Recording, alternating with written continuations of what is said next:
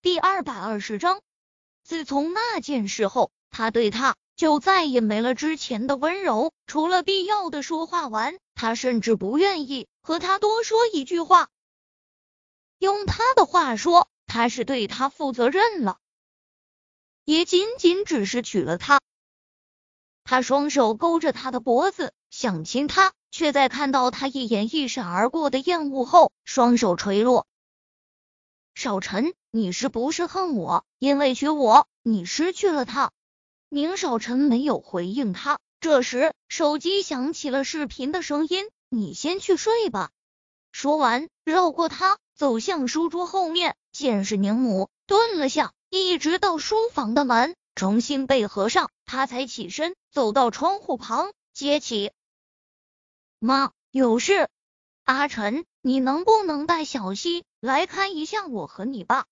妈，前几天不是才见过吗？宁少臣捏着眉心处，这几年他是吃不好，也睡不好，要么在公司工作到很晚，要么就是酒吧喝的烂醉，状态非常差。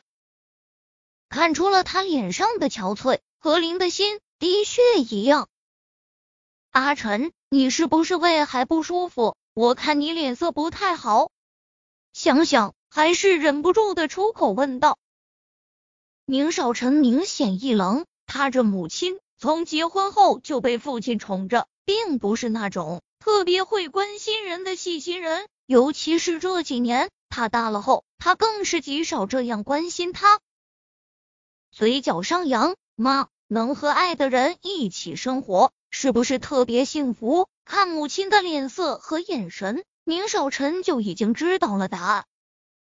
何玲被他这么一问，瞬间想到了什么，就嚎啕大哭起来。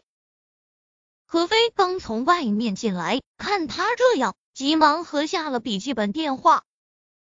姐，你这是干什么？说着，将手里的牛奶递给他。姐夫让我端过来给你的。我不要喝他泡的牛奶。都怪他，不是他非要答应报那个什么恩情，我家阿晨哪里会被人骗的这么惨？说完，将那牛奶杯端起，倒在了一旁的垃圾桶里。突然想到了什么，对了，小妹，那那丫头呢？你可得看好了，不要让她走了啊！这阿晨来了，要是见不到他，可不得伤心死。何飞对于姐姐的单纯已经习惯。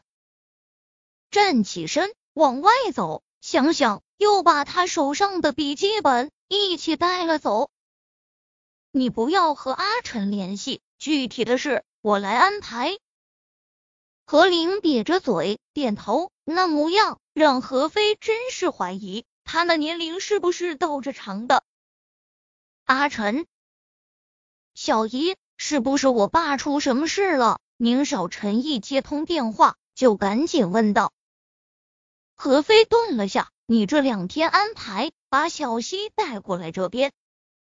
小姨，到底是什么事？我昨天才刚回来，等过段时间，公司里高文是先天性的不孕不育，并不是车祸导致的。宁少臣在视频那端脸色蓦地沉下，你说什么？沈贝依现在在你妈这，你来不来？你看着办。说完，何飞就挂了电话。结果第二天中午，宁少臣就带着宁小溪风尘仆仆的赶到了国外。当他们出现在别墅里时，何飞就对着何玲挑了挑下巴，看到没？你家儿子是典型娶了媳妇忘了娘的类型。何玲在他身上拍了下，快速上前抱了抱宁少臣。这么大了，被母亲抱，宁少臣的面色变了几分。